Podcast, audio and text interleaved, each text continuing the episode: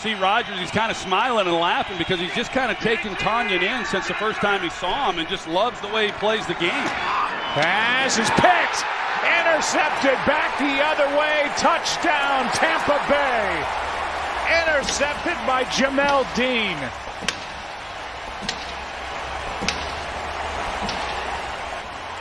Thrown by Aaron Rodgers this season, and it goes for a pick six for Dean. Jamel Dean was just sitting out there reading Aaron Rodgers and sitting on the route. I mean, he's not threatened at all. He had no safety help either.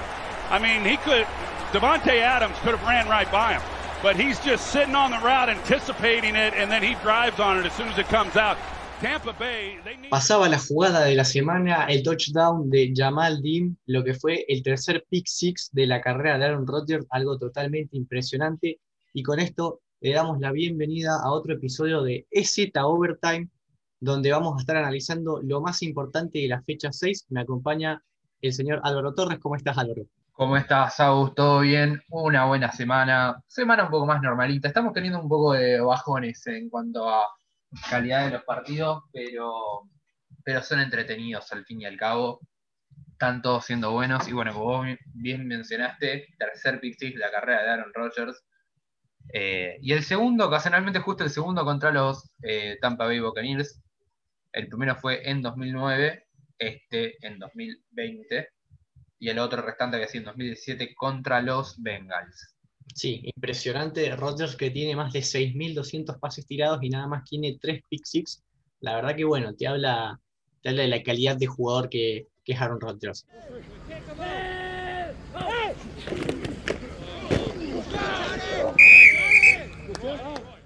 Vamos a empezar a analizar los partidos que tuvimos. Arrancamos bastante fuerte en lo que fue la victoria en overtime de los Tennessee Titans, 42 a 36 frente a Houston Texans.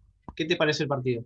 Sí, partido de los Titans. Los Texans están volviendo a despertar. Eh, al parecer, su, propia kriptonita era su ex head coach y general manager Bill O'Brien, pero están empezando a despertar partidazo de, John Watson: 28 de 37, 335 yardas y 4 touchdowns, y partidazo también de Ryan Tannehill y Derrick Henry. Eh, yo creo que los, los, Texans igual no van a mejorar mucho más. Lo peor de todo es que tienen a estas alturas la segunda peor división de la NFL totalidad, siendo la primera, eh, y más algún hincha de, los equipos de esa división me va a estar odiando, siendo la primera la NFC este, en el cual voy a hacer una comparativa con College. Eh, también, bueno, los invitamos a escuchar EZ College eh, dentro de Spotify y nuestras redes, que es como la Pac-12. La Pac-12 siempre tiene esa característica de que se comen los unos a los otros y por eso no hay nunca uno que, que termine en el playoff. O sea, siempre, uno, siempre hay una derrota mínimo contra esos equipos y después hay una derrota aparte contra un equipo un poco más importante. Entonces nunca hay uno del Pac-12 en playoff. Por lo que la NFC este es eso, es puro, eh, ¿cómo decirlo? Se, cagan los unos a los otros y pasan y siempre los Cowboys terminan con un récord de 8-8. Entonces, eh, creo que es la peor división. Y bueno, después viene la Sur, que actualmente, actualmente están los, los Titans los Texans que van a terminar con una pick alta que la va a terminar teniendo Miami, porque los Texans no tienen ni primera ni segunda ronda del draft del año que viene. Entonces, están bastante jugados los Texans, pero están mejorando un poco. La verdad que están un poco con su nivel en alza, pero no creo que ganen mucho más partidos. Tienen un calendario un poco más complicado que los Titans, los Texans, entonces habrá que ver. Sí, más, eh, más que hablar de, de Houston, a mí me gustaría hablar de Tennessee que, a ver, tuvo, tuvo poco descanso después del partido de, del martes en lo que fue la victoria contra Búfalo. Y la verdad que se lo ve a Tannehill, un, un corea que está muy cómodo en, Tennessee, se complementa muy bien con Derrick Henry, que otra vez tuvo un partido en modo bestia. La verdad que se lo pasó por encima. Eh, me parece que Tennessee eh, empieza a validar su, su chapa de contendiente en la AFC y va a dar mucho que hablar, va a dar muchos dolores de cabeza y me parece que, lo vamos a ver arriba durante bastante tiempo en esta temporada. Sí, un dato de color de Derrick Henry tiene casi la misma cantidad de partidos con 200 yardas que el resto de la NFL. Derrick Henry tiene 3, el resto de la NFL tiene 4, bueno, desde el, desde el 2018. Entonces habla muy bien de su capacidad de ser ese running back potente que te arrastra todo. Y bueno, lo vimos la semana pasada el partido del martes contra los, contra los Bills, en el cual quedaron destrozados los Bills y que se llevó puesto al cornerback Josh Norman y lo levantó y lo tiró al piso con una facilidad que da miedo. Sí, sí, sí, la verdad que la potencia que tiene Derrick Henry es, eh, es increíble, la verdad que no me, no me, gustaría tener que defenderlo, pero para nada. Una pregunta, ¿a qué, te animarías a recibir? ¿A qué te animarías a hacer? ¿A taclear a Derrick Henry o recibir un tackle de James Harrison, el ex linebacker de los Steelers? No, sin duda yo prefiero. No, no sé. No, no. No sé, la, la, la pateo al corner. La pateo al corner no, no te voy a responder. Yo, prefiero ir a buscar a, a Derrick Henry. Cualquier cosa me mete un handoff y yo termino la concha de la lora. Pero prefiero eso que, que me golpee James Harrison. Porque hay una propaganda muy buena que no me de FanDuels, en el cual eh, es un programa, eh, una página para jugadores de fantasy que está, que está uno que dice que si se escribe puede recibir un verdadero tackle de James Harrison o algo así. Y es muy gracioso porque sale corriendo el jugador de fantasy, nada, dato de color, por el cual vino la pregunta para aliviar un poco y que nos caemos de risa un rato. está perfecto, está perfecto. Si te parece, vamos a, conocer a lo que son los Falcons 2.0, mejor conocidos como los Cincinnati Bengals. Desperdiciaron una ventaja de 21 puntos frente a unos Indianapolis Colts que terminaron ganando 31 a 27. Sí, los Bengals están en un proceso de reconstrucción, veámoslo así, tienen aburro que todavía está intentando adaptarse, que no tiene un buen equipo a su alrededor, más que Joe Mixon, Tyler Boyd y no mucho más, T. Higgins. Eh, entonces es un equipo que está en plena reconstrucción y que este año o el siguiente no van a estar peleando por playoffs, seamos sinceros, pero el año que viene, el 2022, con los drafts de 2021 2022 bien afianzados, van a poder eh, armar un equipo un poco más, eh, un poco más, un poco mejor, más consistente. Eh, veamos, el partido contra los Eagles lo deberían haber ganado tranquilamente, lo podrían haber ganado. Y si bien perdieron esto contra los Colts, que venían ganando, hay que valorar mucho el esfuerzo que está haciendo Burro de acarrear un equipo bastante mediocre para un récord de 1-4-1 que en otros tiempos hubiese sido 0-6 como están los, los Jets. Sí, sí, sí, sí. A ver, obviamente hay que, hay que entender que que Cincinnati no, no tiene por ahí el talento, no tiene el, juego que es necesario. Pero de todas maneras, dejar escapar 21 puntos eh, es como un poquito. Es como un poquito demasiado, me parece. Sí. Eh, o sea, siempre que vas ganando por 21 puntos, se espera que cierres el partido porque se nota que hay una diferencia. Yo creo que los Colts igual están en un proceso también de readaptación a su nuevo quarterback eh, y a su vez mejorando su quarterback, a su quarterback que está debajo de él, estamos hablando de Jacob Eason, para adaptarlo y que él sea el futuro starter, pero que están en un proceso de, reformación y de adaptación a, nuevos planes. Entonces también hay que valorar eso de, de los Colts que pudieron sobreponerse a lo que venían haciendo mal. Sí, sí, ayer fue un, buen partido de Philip Rivers, pasó casi para 400 yardas y bueno, lo vimos tirar largo, algo que no se venía viendo mucho y, lo hizo bastante bien.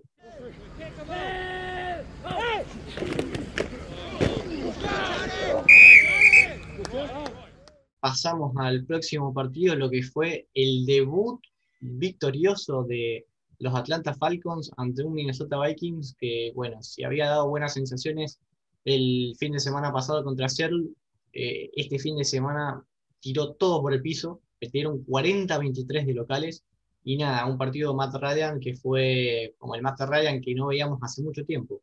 Matt Ryan mejoró un montón. Matt Ryan, por lo menos este partido, volvió a su forma MVP en el año 2016 y sus formas buenas que tuvo en las temporadas 2017 y 2019. Eh, cuatro touchdowns, 371 yardas, solo 10 pases incompletos de 40 intentos, lo que habla muy bien eh, de él. Está, bueno, por tierra no está teniendo la ayuda de Gorley que se esperaba, solo 47 yardas en 20 agarreos, entonces tienen que mejorar, pero los, Falcons están en un proceso de reconstrucción también, veámoslo, necesitan conseguirle el reemplazo de Ryan lo mejor, lo antes que puedan, necesitan conseguir que su línea ofensiva, si bien tienen dos rookies del año pasado, eh, dos, bueno, dos primeras rondas del año pasado, tienen que mejorar un poco su nivel y tienen que mejorar su defensa aérea, que no tienen a nadie, la verdad, solo a AJ Terrell, pero no está teniendo el nivel que se esperaba. En cuanto a los Vikings, yo no entiendo cómo le dieron ese contrato a Cousins. Bueno, en realidad sí se entiende, la temporada pasada estuvo muy bien Cousins, podría haber sido un candidato al MVP si no estaba Lamar Jackson. Pero Cousins, hay dos momentos. Cousins es como Mr. Jekyll, eh, es? como Dr. Jekyll y Mr. Hyde. En un momento es Dr. Jekyll, que es bastante calmado, tranquilo, que te puede hacer bien las cosas y te tira tres pases de touchdown, pero en otro momento es Mr. Hyde y te tira tres intercepciones. está teniendo mucha dualidad Kirk Cousins, está teniendo muchas picks, no, eso no es bueno para el equipo, que necesita que su quarterback mejore su nivel y dé un paso adelante.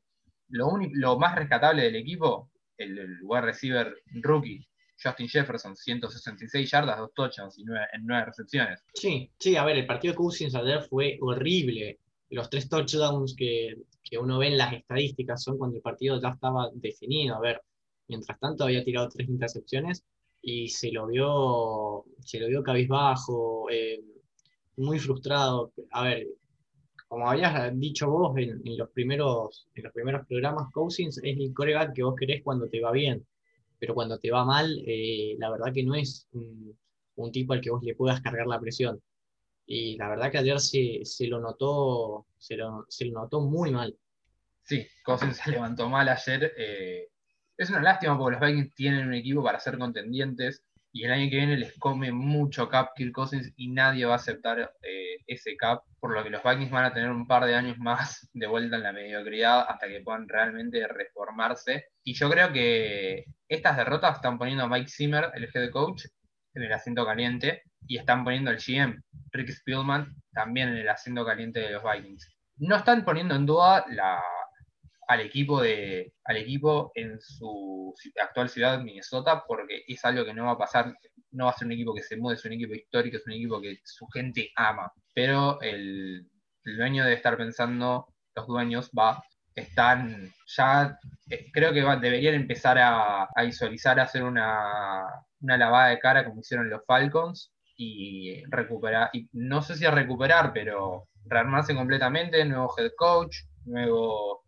GM y empezar a armar. Thomas Dimitrov, ex GM de los Falcons, está disponible, es un buen GM. Eh, este año fue despedido porque, bien como dijo el, dueño de los Falcons, Arthur Blank, dijo, este año era eh, Super Bowl o Boss era ir y ganar o perder o directamente no, eh, no contarla, eh, ser despedidos y fueron despedidos obviamente después de un récord de 0-4, bastante temprano como lo vimos, pero está bien, creo que es lo correcto si fueron así planteados los términos, entonces habría que ver qué van a hacer los Vikings por lo menos de ese lado. A mí permitime, y lo digo en este programa, y bueno, espero que tenga algún tipo de repercusión. Yo quiero a Case Keenum de vuelta en Minnesota. Yo lo hubiese refirmado cuando, antes de que se vaya a, Denver, yo hubiese refirmado a Keenum o a Keenum y a Bridgewater. En realidad hubiese refirmado a los dos que Keenum tiene por un año y Bridgewater hasta que se recupere bien y después agarre al equipo. Pero se entendió la decisión de Cousins. Cousins es un quarterback que no es malo porque la verdad que tiene una dentro del lado estadístico es muy bueno, les falta tal vez ese toque en el juego regular eh, y se entiende completamente que hayan tomado la decisión de no, puedo gastar un poco más y mejorar mi quarterback que quedarme con un quarterback que tal vez, si bien jugó bien esta temporada, no sabemos lo que puede jugar eh, la temporada que viene. Entonces, no fue una mala decisión, pero fue una mala decisión todo lo que le dieron. Bien, si te parece, eh, te empiezo a escuchar dorar porque vamos a, vamos a analizar lo que fue derrota de tus Pats 18 a 12 con un rival que encima me imagino que te debe doler en el alma perder con, con los Broncos ninguno de los dos equipos jugó bien. Fue, creo que, el peor partido del fin de semana. Partido aburrido. Eh, un solo touchdown. un solo touchdown por acarreo de Cam Newton.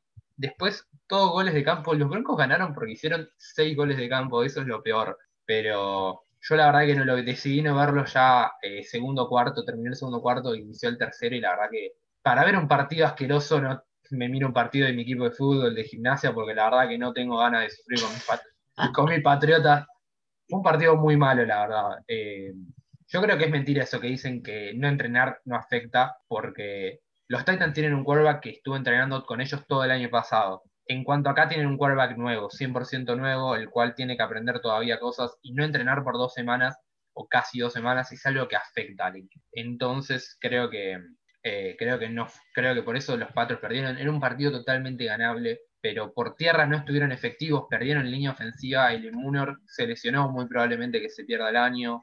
Cam Newton no estuvo preciso con los pases, tiró dos intercepciones, una bastante simple, una muy tonta, muy tonta fue la intercepción.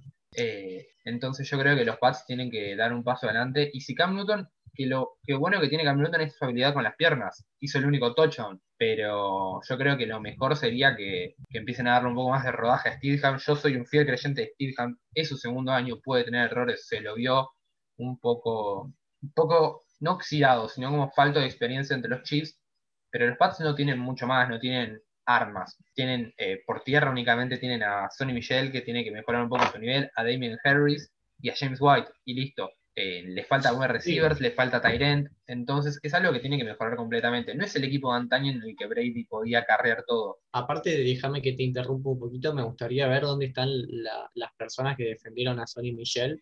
Pues, a ver, viendo el ataque por tierra que tuvo, que tuvo New England ayer, eh, realmente que les haya faltado a Sonny Michel es, eh, es imperdonable, es imperdonable y, y nada, le puede costar algún que otro partido más si no está disponible el fin de semana que viene. Sí, yo creo que los Petros el fin de semana que viene, si mal no tengo entendido, juegan ante los 49ers. Es un partido que ahora a estas alturas es un partido peleable por cómo vienen jugando ambos equipos, pero creo que la vuelta va para los 49ers. Tiene tres partidos, eh, de los próximos cuatro partidos tiene tres derrotas para mí aseguradas, va, dos derrotas aseguradas y una derrota ahí que puede ser peleable, que se enfrentan a los 49ers, a los Bills, a los Jets y a los Ravens.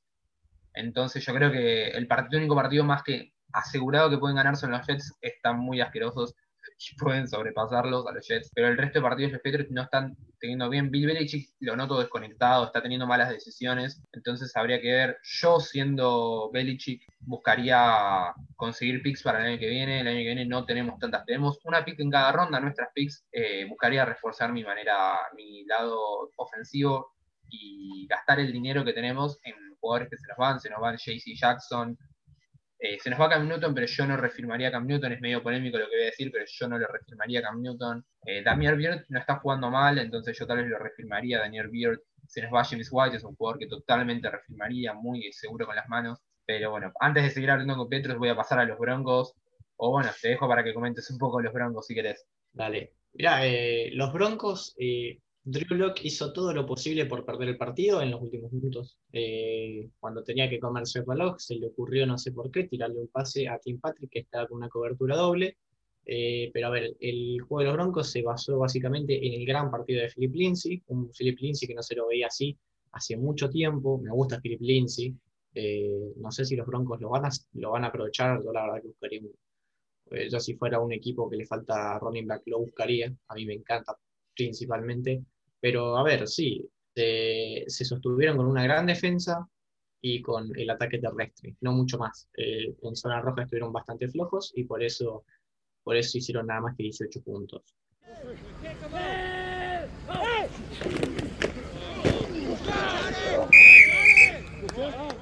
Si te parece, vamos al partido que se definió en, en la última jugada, lo que fue el triunfo de New York Giants 20 a 19 contra un Washington que, bueno, no se explica mucho qué quiso hacer Ron Rivera y Cal Allen en, la última jugada. Sí, yo creo eh, Giants, eh, eh, bueno, el actual fútbol team, los ex Redskins, Partido que terminó tal vez siendo un poco más interesante de lo que, de lo que se esperaba. Ganaron los Giants 2019. Yo mucho más para comentar, no lo pude ver el partido, no, no tengo, entonces este te lo dejo totalmente a vos. A ver, no fue, no fue un partido, a ver, fue un partido entretenido en la manera por la que se definió. A ver, eh, Washington termina fumbleando la pelota y termina en, un touchdown para, para la defensiva de New York que permite ponerse 20 a 13. Después un muy buen drive de, de Kyle Allen que termina en, touchdown y pone a Washington a un punto de, New York. Lo que, lo que pasa es que, a ver, en vez de ir por, por el empate y jugársela en overtime, eh, Ron Rivera decide ir por los dos puntos. Y realmente la ejecución de esa conversión de dos puntos fue, fue la verdad que bastante, bastante penosa. Una pena por Washington porque de haber ganado eh, estaría prácticamente primero en la división esperando lo que pase con, Dallas y Arizona. Así que bueno, eh, oportunidad perdida para el, para el fútbol team. Próximo partido que nos toca, eh, Baltimore 30, Filadelfia 28. Partido que lo tenía bastante controlado Baltimore y en el último cuarto Filadelfia se despertó, metió 22 puntos y casi, casi que empate el partido. Sí, como veníamos hablando antes del programa, los Eagles están en un proceso creo que también de reacomodación. Es un equipo que el año que viene eh, también veamos las circunstancias de que se le restan casi un poco más de 20 millones de dólares al salary cap para el año que viene. Tiene 89 millones de dólares negativos. Tiene que cortar, reestructurar, tiene que hacer milagros para que el año que viene el equipo pueda estar al nivel, pueda por lo menos pelear. Entonces yo por lo menos en un par de años no lo veo a los Eagles mínimo hasta 2022 peleando. 2021 va a ser una temporada difícil. Tal vez 2022 puedan reformar un poco, pero la van a tener complicada para el año que viene y bueno, para el resto de este año pierden a Ertz por 3-4 fechas, todavía no recuperan a Dallas Goddard, firmaron a Hakim Butler, el ex receiver de, del equipo de August, de los Cardinals, como Tyrant. Entonces habrá que ver bien cómo, eh, qué hace el equipo para mejorar. En cuanto a los Ravens, no están teniendo el nivel que se espera de los Ravens. Eh, Jackson lo veo impreciso, lo veo incómodo creo que los equipos están empezando a darle la vuelta a cómo parar a los Ravens en ciertos aspectos. La defensiva de los Ravens no es la misma que el año pasado, si bien tienen a Patrick Quinn que está jugando muy bien, eh, está costando creo que afianzarse un poco, eh, por, lo menos, por lo menos por tierra David Jackson está un poco más efectivo, 108 yardas de nuevo agarreo, lo que habla bastante bien para hacer un quarterback, pero solo Jackson, porque el resto de sus running backs, J.K. Dobbins, José Edwards y Mark Ingram no estuvieron a la altura, y por el cuanto los Eagles también perdieron a Miles Sanders, dato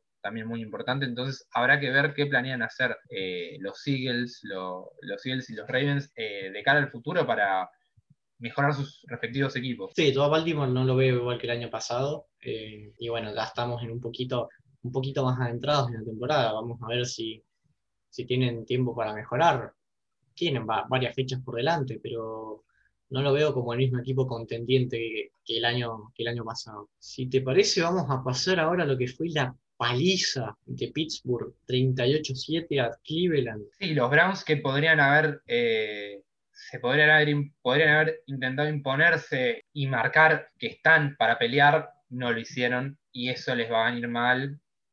Creo que esta temporada era en especial, más, más que la anterior, era un era un Super Bowl boss, tienen un muy buen equipo a su alrededor, pero ciertas lesiones, eh, la yo creo que por defensa están perdiendo, han perdido bastantes chances, 38 a 7, dos intercepciones de, por parte de, Mayfield y un pick six de Fitzpatrick por los Steelers. Yo creo que los Browns están, eh, tienen que, no sé cómo explicarlo, yo creo que los Browns están en, un, en una etapa media. Son de esos equipos que no están lo suficientemente mal como para tener unos jugadores en primera ronda, picks altas, pero tampoco están lo suficientemente bien como para llegar bien a playoffs y pelear por el campeonato. Son equipos de mitad de tabla y van a estar así un par de años, creo que estancados, eh, no por el cual va Baker, Baker Mayfield, eh, sino porque les faltan ciertas piezas en defensa que podrían ayudarlos. Se perdieron a su jugador de segunda ronda, Grant Delpit, lo cual a estas alturas podría ser muy bueno para el equipo, muy beneficioso, y no lo tienen.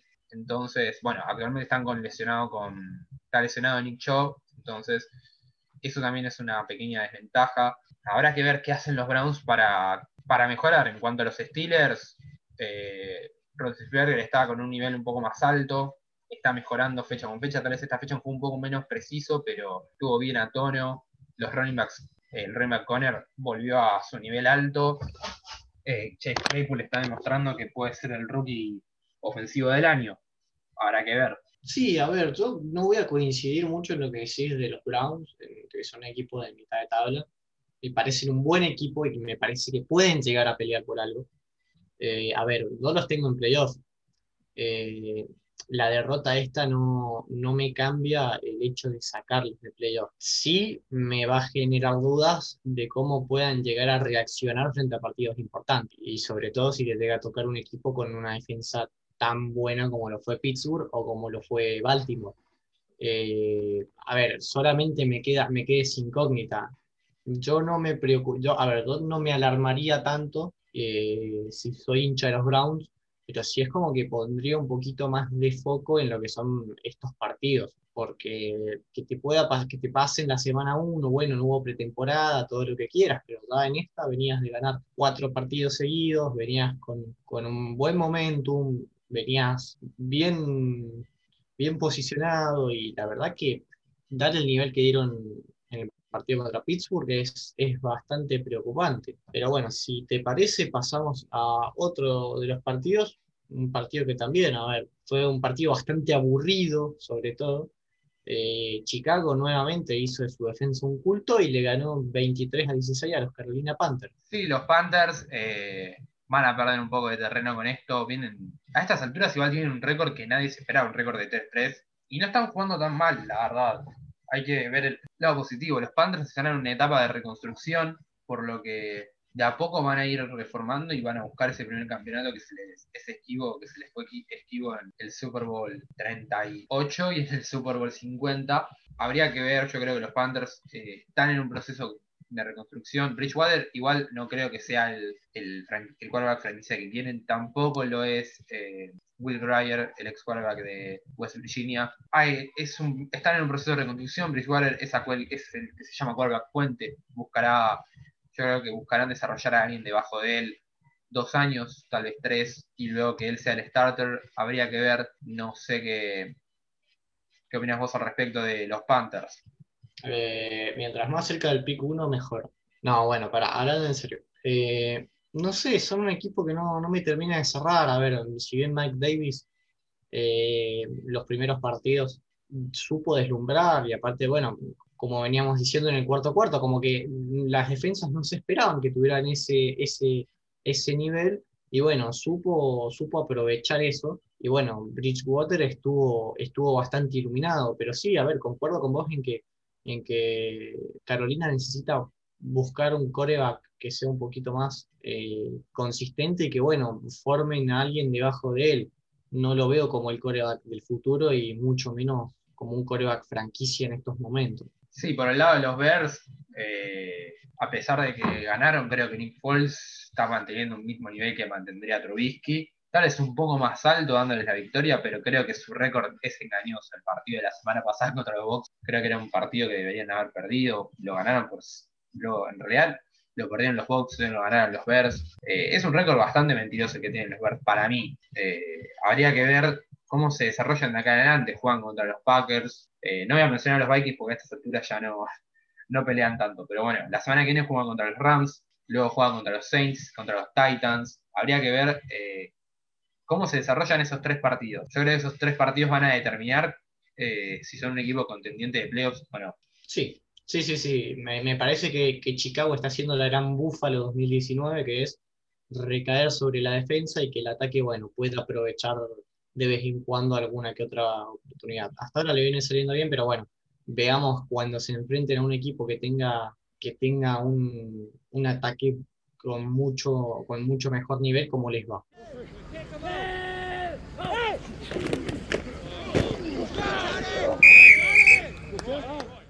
Pasamos al próximo partido, lo que fue victoria visitante de Detroit, 34-16 frente a unos Jacksonville Jaguars que, bueno, parece que dejaron atrás el, gran inicio de temporada que tuvieron y cada vez están más cerca de ser el, peor equipo de la NFL. No, no, son el segundo equipo peor, son el segundo peor equipo de la NFL, el primero son los Jets, de eso no hay duda y eso no me lo puedes discutir. Ni un hincha de los Jets me lo puede discutir. Tranquilo que, que, lo sabe todo el mundo eso. Ah, bueno, me exageré un toque. Pero no, los Jacks están bastante mal, la verdad, que podrían, deberían haber estado mejor a estas alturas. Garner Minshew se esperaba mucho más después de una primera jornada bastante buena y James Robinson también, pero se han estado quedando, son un equipo bastante inestable, eh, o bastante mediocre en realidad. Hace ya unos años que el, que el dueño los quiere mudar de Jacksonville y no puede, no consigue dónde, tampoco tiene el permiso para hacerlo a Londres entonces habría que ver el equipo, la verdad que no está a estas alturas, no está bien. Garner Minshew está cada vez perdiendo más el puesto de, titular para el año que viene, porque donde tienen media chance para agarrar a Lawrence, los Jaguars lo hacen a estas alturas del partido, a estas alturas del partido, a estas alturas de la temporada.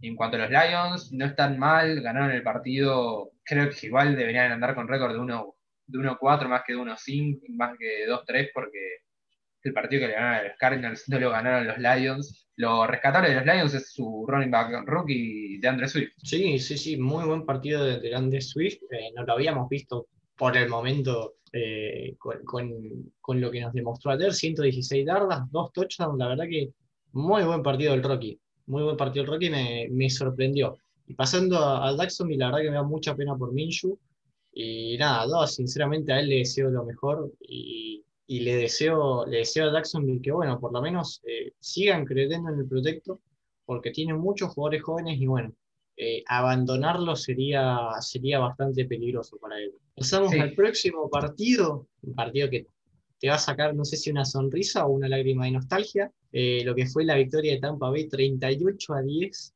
frente a Green Bay. ¿Cómo viste el partido de Brady? Mientras Brady siga, mientras Brady considerado el GOAT, que haga lo que quiera. A estas alturas de, a estas alturas de su carrera, es una discusión que tenemos dentro del, dentro de- del staff. Creemos, hay algunos que creen que Brady no lo es, tenemos varios de Patriots que creemos que Brady lo es, o que está mínimo en la consideración. Eh, para mí va a ser el GOAT siempre. Si querés, pasame, decime una direct, cuando se calme todo, nos recontra, recabamos bife. No, pero hablando objetivamente, eh, este partido, si bien lo ganaron los Bucks, también lo perdieron los, los, los Packers, lo perdieron el partido. Eh, 38 a 10, los Packers creo que se esperaba mucho más. Eh, Aaron Rodgers bajó su nivel, venía con un nivel muy alto, el nivel de, MVP, y bajó mucho su nivel, tirando dos intercepciones, como mencionamos al principio, su tercer pick six, ah, no estuvo a la altura, y los Bucks que supieron reponerse de creo que la peor derrota de la temporada suya, porque como lo mencioné, es un partido que podrían haber ganado tranquilamente contra los Bears. Entonces habría que ver, la verdad que es un partido. Fue un partido, no raro, pero fue un partido en el cual se esperaba que sea más, una pelea, se esperaba que se peleara más y que nos quedáramos arrepentidos de que este partido no haya, no haya estado en prime time. Y la verdad que fue mucho más eh, cerrado de lo que uno se. O sea, fue uno más, mucho más abierto, o sea, uno, más, uno en donde los Bucks ganaron de pie a pa, más o menos. Eh, 38 es- a 10 es una animalada, creo, por parte de- del equipo. Cuatro touchdowns, dos por aire con Brady, dos por tierra con Ronald Jones. Entonces, como que muchos de los Bucks, no hay que decir, mejoraron su nivel del lado ofensivo, recuperaron a, a Chris Godwin. Gronkowski eh, tiene su primera recepción desde su primera recepción de touchdown desde el partido contra los Dolphins en 2018. Recordemos igual que estuvo retirado todo el año pasado, pero no mucho más que eso. Sí, a ver, eh, Green Bay se, se vino abajo con la segunda intercepción consecutiva a Rodgers. De ahí además se desconectó totalmente del partido, no volvió a jugar. Y nada, a ver, Tampa Bay pisó el acelerador, no le tuvo piedad y fue una masacre de- del equipo de Bruce Arians. Que bueno, a ver, con, con este resultado eh, da un poco de ilusión para los hinchas dedos y esperemos, esperemos que sean un poquito más consistentes en cuanto, en cuanto a resultados. Sí, esperen. Los Packers acá perdieron, creo que perdieron ese el momentum que tenían y la capacidad de plantarse bien eh, como candidatos a ganar de punta a punta la NFC. Creo que por primera vez en años tal vez vemos, wow, mentira, pero creo que esta vez vemos una NFC muy peleada y no que el equipo que tal vez haya dominado, eh, haya dominado o haya jugado muy bien y que tenga ciertos jugadores la gane. Tenemos a los Bucks, a los Packers, eh, los Rams que si bien perdieron contra los 49ers, son un equipo a temer. Entonces, creo que la NFC está bastante peleada y creo que los Packers perdieron la oportunidad de marcarse como, como el claro contendiente. Y en cuanto a los Bucks, reafirma, tipo, volvieron a afirmar luego de las dudas que generaron de la- después de la derrota contra los Bears como candidatos a la NFC, eh, y en especial candidatos con lo mal que están jugando los Saints. Sí, sí, sí, sí, sí. Y ya que mencionaste a los Rams, pasemos a lo que fue el último partido de, de este fin de semana. Nos estamos olvidando de fue- uno también, te aviso, dato de color. ¿Cuál? Nos estamos olvidando de Jets Dolphins. Si querés, pasamos a ese partido que es el más aburrido. Ah, cierto, cierto. Sí, a ver, eh, ¿qué decirte? Gran partido de Mike Gaskin, eh, 130, perdón, 140 yardas combinadas. Lo pasó por, por encima a la defensa de los Jets. Los Jets que creo que, sí, a ver, terminaron a cero. Fue prácticamente un 3 y fuera todo el partido. Eh, buen partido de, Fitz- de Fitzpatrick.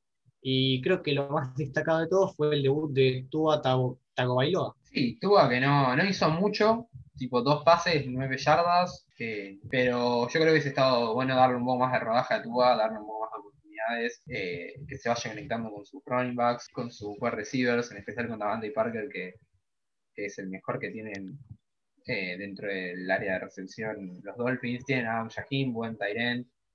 Hubiese estado bueno darle un poco más de lugar a, a Tua, pero la verdad que bastante bien. los Dolphins se afirman como un equipo de mitad de tabla. Eh, yo creo que esto sí, esto tal vez no me lo puedo negar. Y afirman que los Jets son el peor equipo de la liga. Eh, sí. Lo afirman completamente y son el candidato número uno para tener la pick número uno, valga la redundancia. Y eso es una cagada para Trevor Lawrence, porque pobre, yo no lo quiero ver con, la, una camiseta verde de los Jets. No solo porque soy Patriots y me. Y claramente me encantaría verla con la camiseta azul, verlo con la camiseta azul, pero porque se arruinaría la carrera. Lo ha hecho Manning antes de decir no, no juego con los Jets. Lo hizo el otro Manning, Eli, con los Chargers. Lawrence debería hacerlo tranquilamente. Bien, palabras polémicas de un hincha de Patriots. es que, o sea, viendo objetivamente, vas al peor equipo de la liga. No es que, bueno, sos los Browns y Bacon Mayfield o sea, no es que sos los Browns de 2018 que tenían la primera pick y la 4, bueno, la 4 fue un trade de Houston del año anterior, pero que bueno, que pueden armar un buen equipo, que tienen un buen proyecto o que buscan tener un proyecto ganador en su momento con John Dorsey como GM. No, son los Jets. Tenés a Adam Gaze, que muy probablemente no la cuente después de este año que se ha despedido, y tenés a Joe, Douglas, a Joe Douglas como GM, que no sabe mucho qué hacer realmente porque no está teniendo un equipo bueno, ni siquiera tiene jugadores para decir, bueno, dame una cuarta, una quinta, una segunda. Lo único que es eh, Sam Darnold, y no creo que lo traen este año, sino que lo traen el año que viene. Mi candidato número uno es el equipo que más me gustaría que lo reciba, son los Falcons. Estar un año detrás de Matt Ryan, tenés buenos wide receivers para aprender un toque y después sos el, que lleva la rienda del equipo y te va a ir bien, mejor que en los Jets te va a ir, pero hay que ser objetivo. Los Jets son el peor equipo de la liga y son el peor desde los Browns del año, son peor que desde los Browns del 2016 porque hasta los Browns de 2017 le podrían haber ganado a los Browns de 2016. Sí, sí, sí, en eso tenés razón. Bueno, eh, sin mucho más que, decir, pasemos a lo que fue el Sunday Night Football. Victoria San Francisco. Eh, partido, partido que la verdad que me sorprendió mucho y lo festejé también demasiado. Victoria de San Francisco 24 a 16 frente a Los Ángeles Rams. Un conjunto de San Francisco que golpeó primero, se puso se puso 14-6 y de ahí en más eh, Los Ángeles le hizo muy cuesta arriba perseguirlos, por lo tanto triunfo muy sólido para los 49ers que, a ver, para los hinchas de ellos yo creo que hay ilusión, pero viendo el calendario que tienen, yo creo que no, que no me cuenta mucho esta victoria. Sí, la verdad que es un, partido raro. Mirando, o sea, mirando un poco, yo creo que los 49ers están, están en un proceso de. Están con el Super Bowl hangover, principalmente.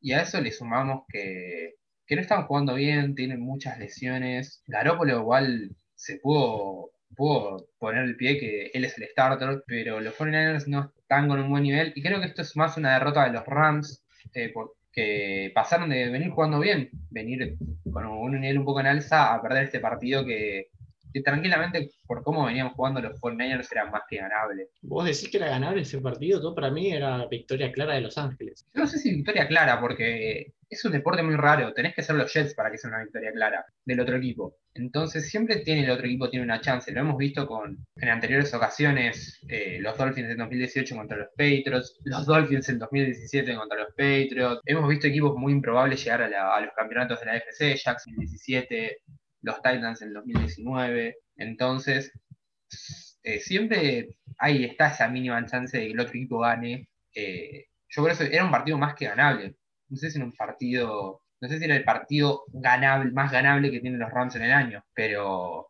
esto es una, es una derrota de los Rams más con la victoria de los 49ers para mí. ¿Tenés algo más para decir sobre alguno de los partidos que comentamos? Tenemos dos partidos hoy, el Monday Night y el partido aplazado. Los Chiefs contra los Bills y los Cardinals contra los Cowboys. Yo quiero que comentes un poquito tus, tus Cardinals contra los, los Cowboys. Bueno, en el partido entre Kansas City y los Buffalo Bills pudimos ver a a un Kansas City que en vez de, de ponerle toda la presión a Mahomes, eh, jugó bastante por tierra. El Rocky Edward Seller tuvo un gran partido, más de 150 yardas. No pudo tener touchdowns, pero sin embargo ayudó muchísimo al equipo. Mahomes tuvo eh, casi una efectividad perfecta, 21-26 pases, conectó dos touchdowns con Travis Kelsey y nada, a Josh Allen se lo vio muy, muy impreciso, no, no pudo entrar casi, casi, casi nunca en el partido y nada, otra vez queda, queda de ver en un, en un escenario grande. En el partido de los Cardinals contra Dallas, la verdad que la defensa de los Cardinals dominó desde el minuto 1, no tuvo nada que hacer Andy Dalton frente a una presión constante. Para colmo se lesionó Zach Martin, uno de los pilares en esa línea ofensiva de Dallas, que tiene más novatos que veteranos. Entonces, bueno, eh, por ahí era de esperar que, la línea, que la línea defensiva de Arizona presione tan bien como lo hizo hoy. Después eh, Arizona tuvo una muy buena defensa secundaria y eso se complementó en, en puntos prácticamente a partir del segundo cuarto.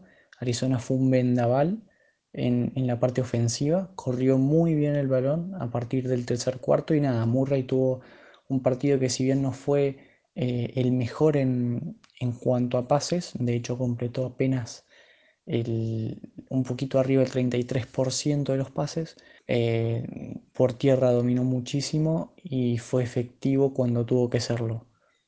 La verdad que Dallas preocupa muchísimo sin Dak Prescott y nada, veremos qué, puede hacer con lo que se le viene en las próximas semanas.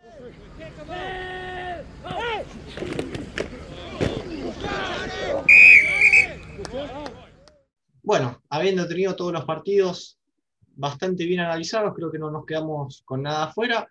Pasamos a lo que es nuestro medallero semanal. Así que bueno, Álvaro, ¿te parece darme tu, tu medallero malo? Arrancamos con el medallero malo como hicimos la semana pasada para liberar un toque, por lo menos el cierre del programa, que tal vez este fue un poco más apagado. Pero mi medallero malo voy a arrancar en orden eh, de muy abajo hacia arriba. Voy a arrancar con el papel, va hacia los Cleveland, la medalla de papel va hacia los Cleveland Browns. Decido dársela a los Browns porque era un partido que, deberían haber peleado más, que deberían haber buscado ir a, ir tendrían que haberlo, ir a buscar la victoria. Exacto, no me salían las palabras.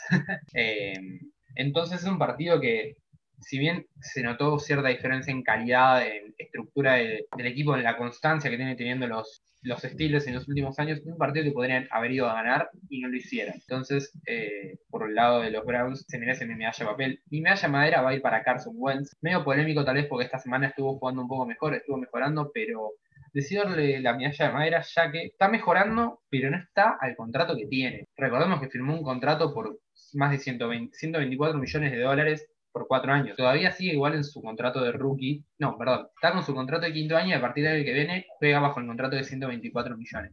Pero no está, valiendo, no está jugando al nivel que se espera de alguien que cobra 124 millones de dólares. Entonces yo creo que por eso la medalla la tienen, la medalla se la lleva Wentz. La medalla de aluminio se la doy a los Packers, como lo mencioné. Este era el partido para que ellos se impongan como principal candidato al NFC. No lograron hacerlo, jugaron mal, Aaron Rodgers jugó mal, entonces yo por esas razones le doy la medalla de aluminio a los Packers. Bien, perfecto.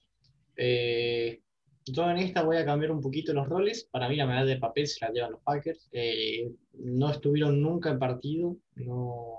A ver, a, partir de esa, de, la doble intercepción de Rodgers, eh, perdieron totalmente el eje de lo que tenían que hacer. Y realmente dejaron una muy mala imagen. De los Browns, por ahí me lo, podía llegar a esperar, pero de Green Bay no. Y pasamos a Cleveland, recién mencionado, que se va a llevar la, madera, la, perdón, la medalla de madera, eh, en un partido donde también, al igual que, al igual que, con, que con los Packers, a partir de un pick six, eh, los Browns pierden totalmente la cabeza, se quedan afuera del partido y después es imposible remontarlo.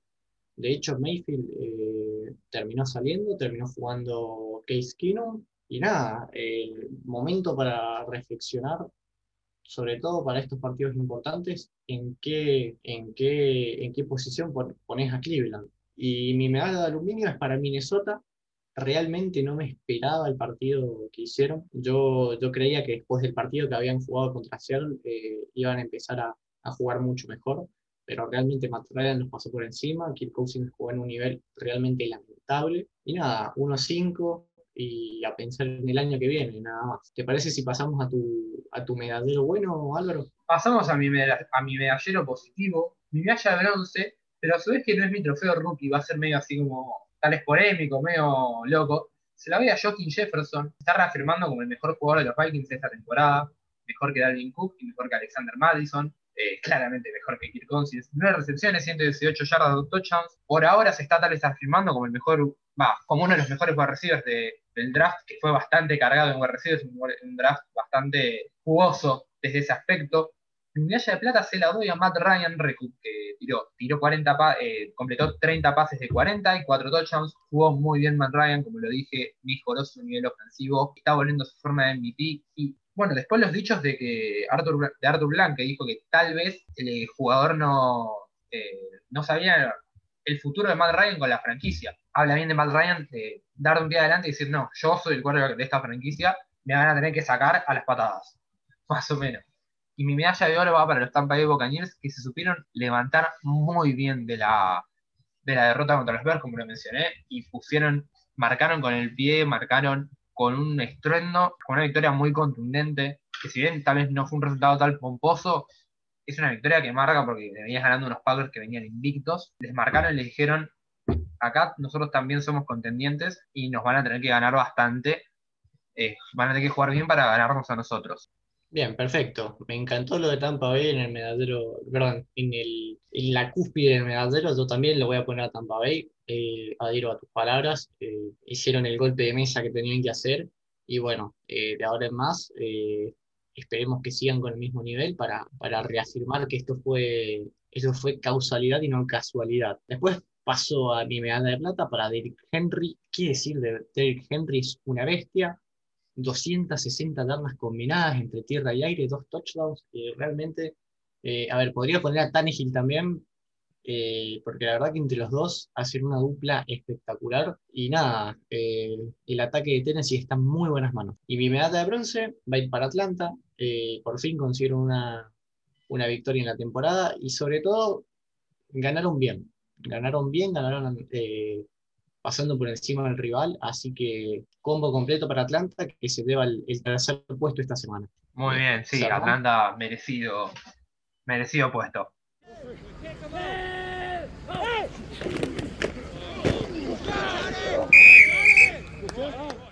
Bueno, hemos llegado al final de Z Overtime. Eh, Álvaro, ¿alguna palabra que decir? No, la verdad que fue una semana un poco más aburrida, veámoslo así. La, eh, semana pasada creo que, fue la mejor que tuvimos para charlar en el programa. Y esta semana estuvo un poco más, tal vez aburrida, un poco más pesada como para la hora de hablar, pero que aquellos que hayan llegado hasta acá se les agradece mucho. Eh, fue un gusto compartir con vos, con vos esta semana. Y bueno, para mencionar, recuerden de seguirnos en nuestras redes sociales, arroba ensoners en Twitter, arroba ensoners.op en Instagram, eh, nuestra página web ensoners.net. ¿Y qué más para decir? No mucho más que agregar, que nos sigan en Spotify y que le den me gusta al podcast. Nos estaremos escuchando la semana que viene en lo que será una nueva edición de EZ Overtime. Los ha saludado Álvaro Torres y Agustín Grimaldi y nos estaremos escuchando. Muchas gracias.